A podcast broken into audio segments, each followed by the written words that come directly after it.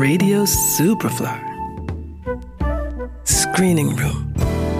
Neu im Kino. Wie viel haben denn dir gegeben? Zwölf Monate. Dir?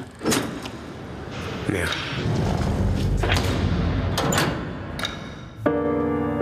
Hans wird 1945 aus dem KZ befreit. Doch statt der Freiheit erwartet ihn Gefängnis. Denn Hans ist schwul. Und das bleibt auch im Deutschland der Nachkriegszeit ein Verbrechen.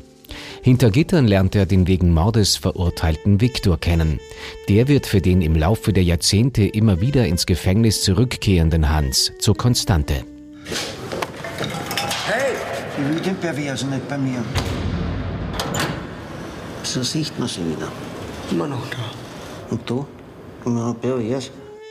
Paragraph 175 des deutschen Strafrechts, der formal bis 1994 existierte, stellte Homosexualität unter Strafe. Aber Hans lässt sich seine Suche nach Glück nicht verbieten und landet dafür immer wieder im Knast, wo er sich mit einem unmenschlichen Strafvollzug konfrontiert sieht. Einzelhaft in der dunklen Zelle ohne Toilette ist an der Tagesordnung, Schläge sowieso.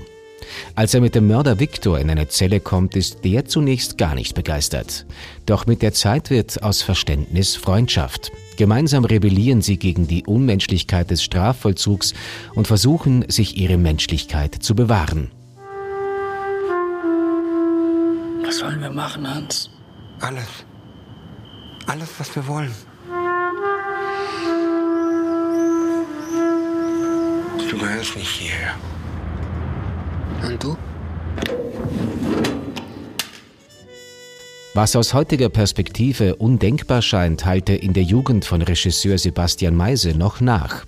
Er erlebte eine Gesellschaft, die Homosexualität noch als Krankheit wahrgenommen hat, wie er der Filmkooperative Zürich im Interview verraten hat.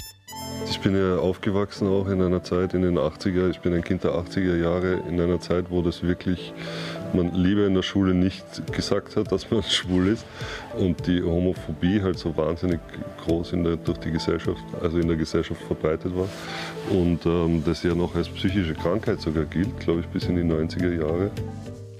Für die Recherche für seinen Film Große Freiheit hat er Zeitzeugen in Wien und Berlin interviewt und ist dabei auf bleibende Wunden gestoßen.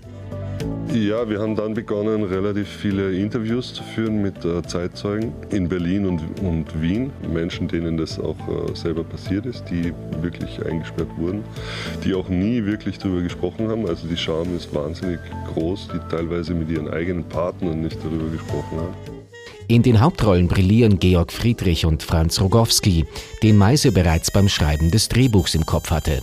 Der ist ähm, eigentlich einer meiner Lieblingsschauspieler, deutschsprachigen, also sowohl der Franz als auch der Georg. Und ähm, ich wusste schon während dem Schreiben, dass es nur er spielen kann. Meises beklemmendes Werk über die Liebe in einer repressiven Gesellschaft gewann beim Filmfestival in Cannes dieses Jahr in der Schiene Un certain regard den Jurypreis. Große Freiheit. Ab Freitag im Kino. Johannes Raumberg, Radio Superfly. Radio Superfly. Im Kino. Screening Room wurde präsentiert von Film.at.